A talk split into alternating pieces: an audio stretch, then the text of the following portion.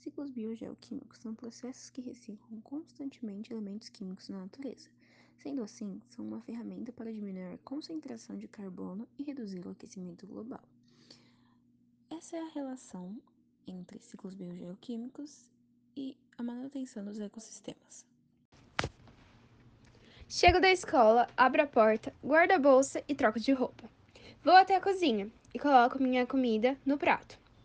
Na sala, ligo a televisão e assisto algo da Netflix. No quarto, novamente, arrumo minha cama e vou dormir.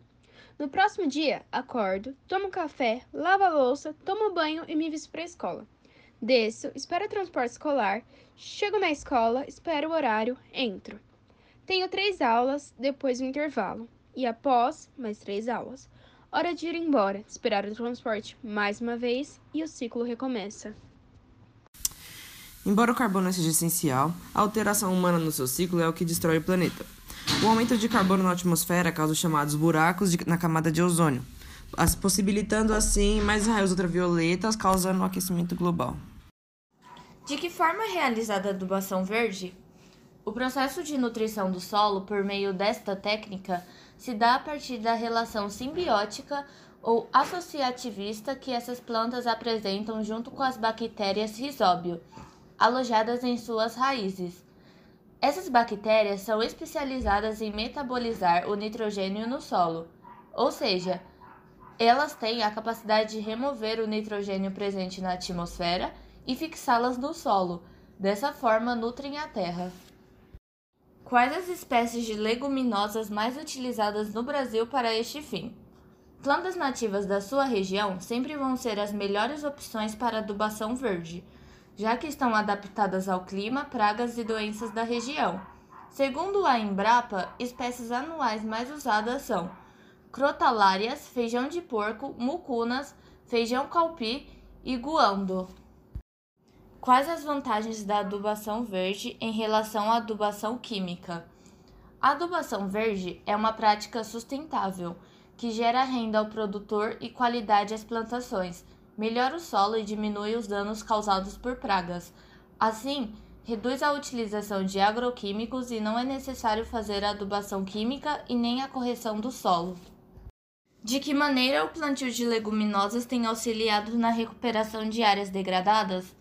A adoção da tecnologia de leguminosas fixadoras de N2 associadas a fungos micorrízicos em recuperação de áreas degradadas propicia redução ou eliminação do uso de fertilizantes nitrogenados, recuperação da capacidade produtiva do solo e recomposição de matas nativas, especialmente em empreendimentos voltados para atividade mineradora.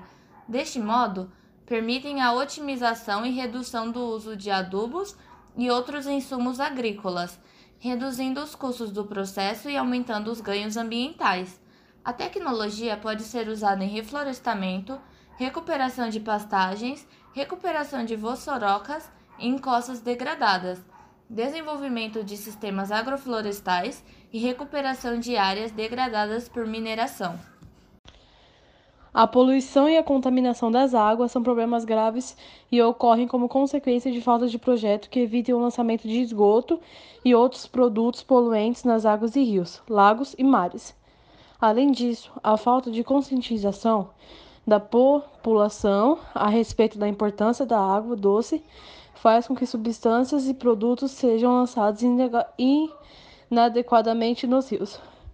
A poluição e a contaminação fazem com que a água se torne imprópria para o consumo, diminuindo a quantidade de água potável disponível para a poluição, população. Além disso, esses processos podem intensificar o surgimento de doenças e provocar grande incômodo em razão do mau cheiro gerado. A despoluição de rios seria uma possível solução para contornar esse tipo de problema. Para despoluir um rio, é fundamental, primeiramente, a criação de estações de tratamento de esgoto, evitando assim que as águas residuárias sejam lançadas de maneira inadequada nas águas.